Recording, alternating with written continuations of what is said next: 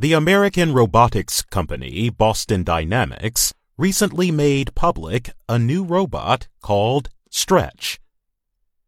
It is designed to do only one job to move containers or boxes in large storage buildings called warehouses.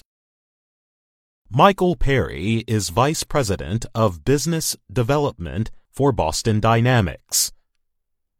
He said Stretch is the first robot designed for one job that the company has built.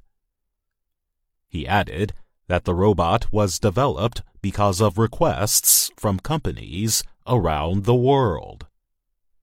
We heard pretty much universally across warehousing that truck unloading is one of the most physically difficult and unpleasant jobs.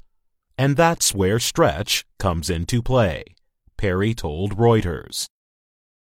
Stretch has a small base that permits it to move around small spaces in existing warehouses without having to redesign them.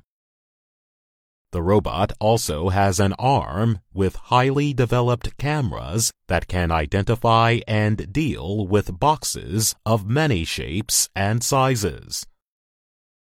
Perry said Stretch can pick up boxes that weigh about 23 kilograms.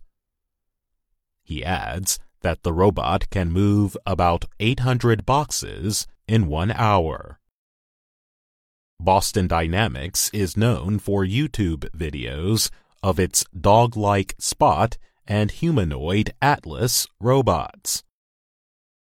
Perry said now is a good time for its latest robot to benefit from increasing demand for speedy home delivery.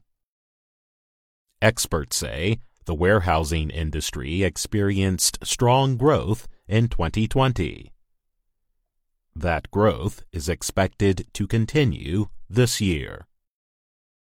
They say online buying during the coronavirus health crisis drove the need for a huge expansion in delivery services.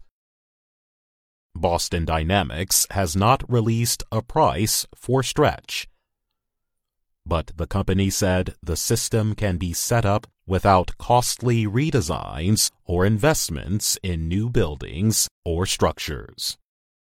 I'm Jonathan Evans.